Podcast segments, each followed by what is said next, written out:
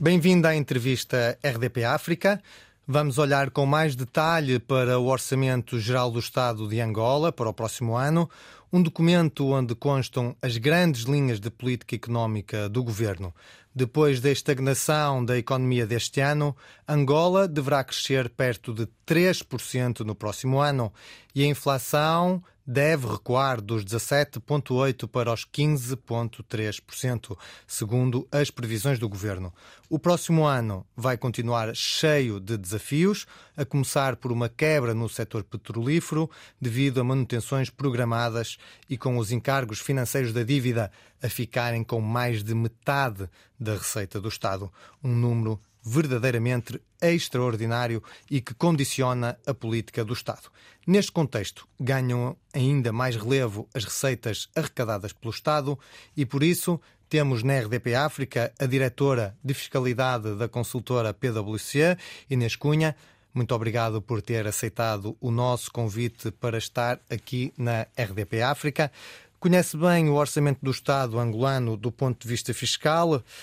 Como é que é possível da experiência que tem, ter uma política fiscal consequente e coerente num país, neste caso Angola, que estamos a abordar, onde grande parte da atividade económica é informal. Obrigada, Frederico, obrigada pelo convite.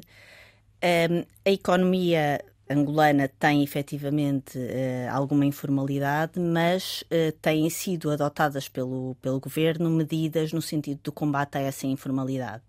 E tem-se assistido realmente uh, a uma maior uh, angariação, vamos dizer assim, de uh, contribuintes para o sistema formal e, portanto, também isso tem consequências, com certeza, na, na arrecadação de receitas fiscais. Este, este orçamento, naturalmente, é conciliado com outras medidas que são adotadas pelo governo no sentido do equilíbrio das contas públicas. E essa é de facto uma, uma preocupação do que consta ao longo de, de, todo o documento, o equilíbrio das contas públicas, a geração de um superávit primário para o pagamento da, da dívida, permite o pagamento da dívida de uma forma sustentável. Uma das perguntas que mais eh, preocupa as pessoas no, nestes momentos é: vamos pagar mais ou menos impostos? E neste caso, os angolanos vão pagar mais ou menos impostos? Eu uh, penso que, portanto, aqui no, ao nível do Orçamento do Estado, como uh, tive a oportunidade de lhe comentar, o Orçamento do Estado não tem muitas alterações fiscais. Este, este, Orçamento de Estado é conciliado com outras medidas, eh, nomeadamente reformas fiscais que estão em curso, no sentido de alteração do, do sistema fiscal. Ao nível deste, deste Orçamento de Estado e das medidas concretamente previstas no Orçamento de Estado, temos algumas medidas de uh, favorecimento, portanto, de incentivo portanto, ao, aos contribuintes e algumas medidas em que vai haver um agravamento. Nas, ao nível das medidas do agravamento, temos a contribuição especial, Uh, e também temos notícias Uma boas. especial sobre operações cambiais invisíveis correntes. De invisíveis correntes. Consegue-nos explicar em que é consiste esta medida? A contribuição especial é, é, um encargo que já existiu no passado, portanto, já se aplicou entre 2015 e 2020 e que incide sobre transferências posterior, essencialmente para a compra de serviços. Serviços eh, de assistência técnica e de gestão, portanto, serviços eh, serviços, eh, portanto, administrativos e, e, e de gestão, com uma nuance este ano no Orçamento do Estado que prevê, e estamos a falar uh, neste momento apenas de uma previsão, porque o documento que está disponível é um, uma proposta de lei. Exatamente com uma nuance eh, de aplicação também da contribuição especial a, a operações unilaterais, sendo que este conceito deverá ser eh, clarificado. Mas, basicamente, esta, esta contribuição acaba por penalizar a compra de alguns serviços pelas empresas e pelos individuais em Angola a empresas prestadoras no estrangeiro favorecendo naturalmente eh, os prestadores de idênticos tipos de serviço que estejam em Angola. Muito bem, e que outras medidas uh, pretendia destacar? Ao nível da, da, da, portanto, de reduções fiscais, temos uh, um aumento do limite do valor isento do IRT, portanto, que é o imposto uh, que incide sobre os rendimentos do trabalho, que passa de 70 mil kwanzas para 100 mil kwanzas, e esta é uma medida favorável aos contribuintes. Ou seja, isso faz com que quem ganha até esse valor uh, fique isento do pagamento Exatamente. de impostos diretos. Exatamente. Portanto, essa é uma medida favorável e também temos uh, mais algumas medidas favoráveis ao nível das empresas. O que é que temos uh, em termos favoráveis às empresas? Temos uma medida ao nível do, do Código do Imposto Industrial que vai permitir que as empresas uh, façam reavaliações dos seus ativos sem consequências fiscais.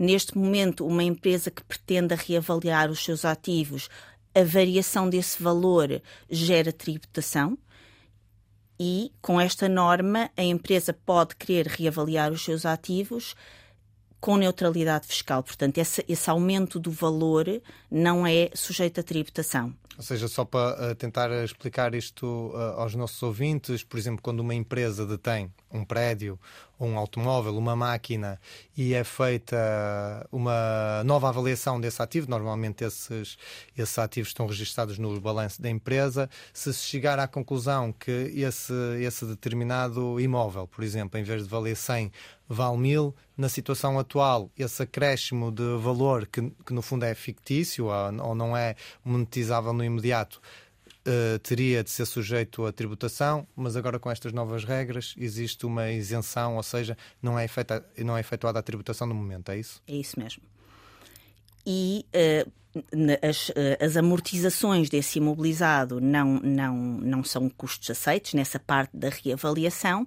Naturalmente que os contribuintes terão que conciliar essa, esse benefício não é? que têm ao nível fiscal com uh, as normas contabilísticas. Portanto, a avaliação que fazem desses ativos tem que ser consistente no sentido do cumprimento de, das regras contabilísticas e depois para que passe nas auditorias que sejam realizadas.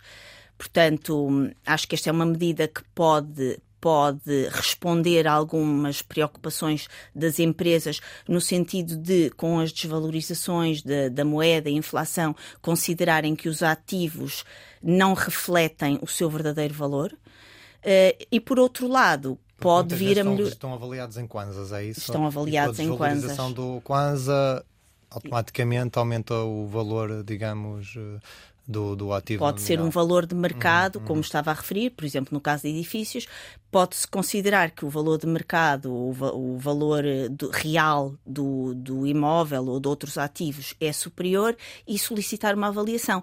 Essas avaliações vão ter custos e, portanto, como eu referi, elas têm que estar devidamente sustentadas para cumprir depois com, a, com as obrigações contabilísticas e, e da auditoria, mas eh, não tem uma consequência negativa ao nível fiscal pelo facto de querer fazer a reavaliação. Isso é uma, é uma, considera que é uma medida positiva para as empresas porque ajuda a fortalecer o balanço, é isso? Pode ajudar, sim, ajuda a fortalecer o balanço ao nível dos ativos e dos capitais próprios da empresa. Uhum. Ao nível das empresas, temos aqui também uma mexida uh, no, no, chamado IRPC, Imposto sobre o Rendimento das Pessoas Coletivas, uh, certo? Sim, está em curso, não ao nível do Orçamento Geral do Estado, mas está em curso uma reforma fiscal no sentido de, de, de de ser aprovado um código do Imposto sobre o Rendimento das Pessoas Coletivas, o IRPC, e o objetivo do IRPC é que os rendimentos todos das empresas sejam tributados num único imposto. Atualmente, em Angola, dependendo da natureza dos rendimentos das empresas, eles são tributados em impostos diferentes, o que torna uh, o regime de tributação mais complexo. Uhum. Ao termos todos os rendimentos tributados num único imposto, portanto, seguindo um único código, uh, simplifica o, o processo uh, fiscal. O que gera também, digamos, menos despesas para as empresas, até porque gastam menos tempo e menos recursos no cumprimento das suas obrigações fiscais. Sim, e não há um parcelamento, ou seja, neste momento nós temos um imposto industrial a incidir sobre uh, o rendimento da atividade normal da empresa, depois temos o, o, imposto sobre a aplicação de capitais que incide sobre juros, por exemplo, royalties, dividendos, temos impostos perdiais sobre rendimentos perdiais e, portanto, o objetivo é realmente simplificar e puxar todos os rendimentos para a tributação num único imposto, que eu acho que é uma medida bastante positiva. Do ponto de vista das empresas, então, temos aqui uh, duas alterações que parecem ir no sentido não só da simplificação, mas do ponto de vista também da otimização uh, fiscal. Uh, do ponto de vista dos, dos singulares, temos uma medida que, uh, neste momento, tal como nos explicou, vai uh, fazer com que exista uma, maior, uma menor tributação uh, até um determinado nível de rendimentos, até 100 mil kwanzas anuais. E, por outro lado, temos aqui uma, uma reforma paralela do IVA. Do IVA. Também estão previstas. Paralela ao Orçamento do Estado, isto Sim, é. sim, sim, claro. Uh, do IVA também estão previstas alterações. Uh, nos últimos orçamentos gerais do Estado, ele previa uh, alterações ao nível do IVA.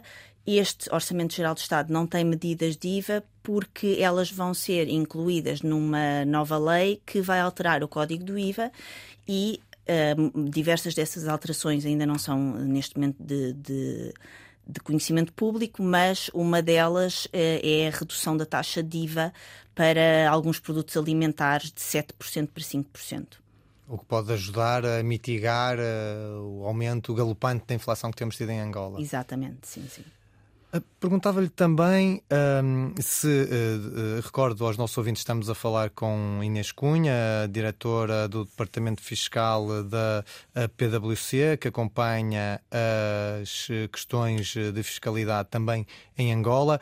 Perguntava-lhe uh, sobre, sobre estas alterações que têm sido feitas e sobre a política fiscal, se uh, um, podemos assistir a alguma novidade em torno da política, no concerne à política do governo angolano, relacionada com os apoios e os subsídios que são dados à compra de combustíveis e à compra do gás. Tem sido uma matéria muito polémica, uh, não sei se tem acompanhado esse tema, o que é que, o, o que, é que nós podemos ver que pode acontecer no próximo ano em torno desta, deste tema? A tendência uh, tem sido de redução dos subsídios uh, aos combustíveis, uh, portanto, que é uma medida que não é muito, muito bem-vinda por muito parte popular. dos contribuintes, não é muito popular, mas tem sido essa, essa a tendência e e portanto e ser, deverá ser essa que vai dar continuidade, portanto que vai ter continuidade da, da redução contínua dos subsídios aos combustíveis. Disse-nos aqui já que este é um orçamento, uma proposta de orçamento já do Estado angolano para 2024, que até um determinado nível é, de, eh, é coerente com aquilo que tem sido feito nos anos anteriores, sem grandes rupturas. Seria importante efetuar aqui algumas reformas mais estruturais do ponto de vista fiscal? Sim, eu penso que sim. Eu acho que a Angola tem, tem trabalhado nesse, nesse sentido. Portanto, eh, tem vindo a ocorrer eh, reformas fiscais periodicamente.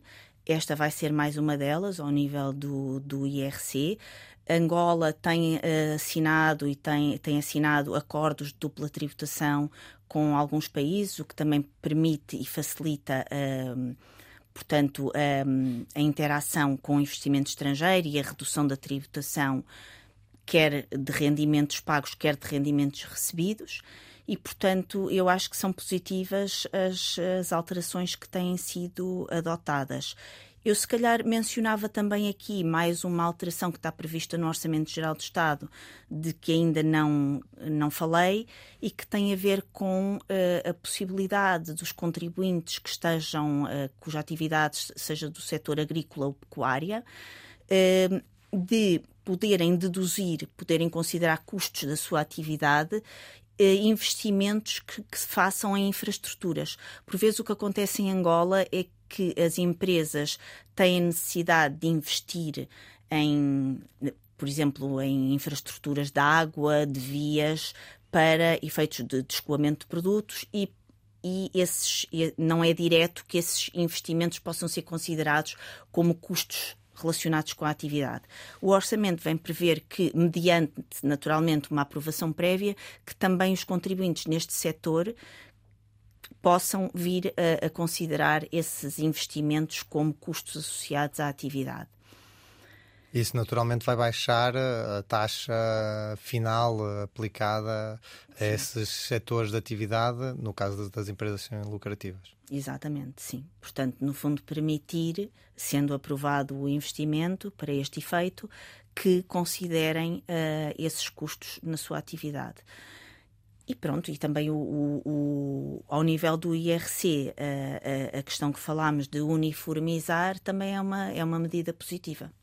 De, uh, ainda há pouco antes de começarmos esta gravação, tivemos a falar um pouco sobre o ambiente de negócios que existe em Angola. Uh, Inês, tem, Inês Cunha da PwC tem muito, muito contato com empresas e investidores uh, que atuam ou pretendem atuar em Angola.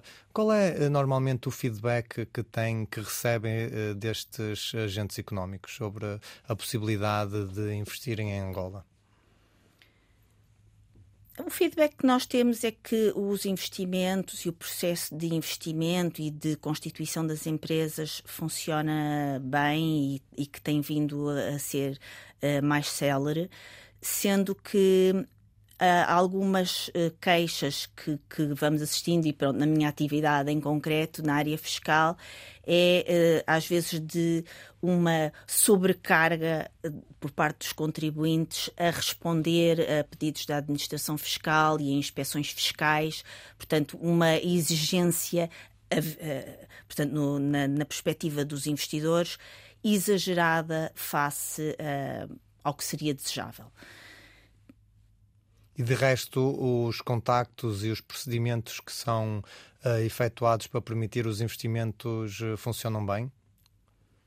Sim, no geral, não é tanto a minha área, portanto, eu não uhum. estou tanto a apoiar uh, ao nível do, da, do processo de investimento, é mais a área fiscal, mas em termos de, de do feedback que tenho, é que uh, funcionam, funciona bem. Ou seja, seria importante, apesar de tudo, uh, isso também ouvimos muitas vezes em Portugal, uma simplificação dos eh, procedimentos burocráticos no que concerne aos, aos contactos com as autoridades tributárias?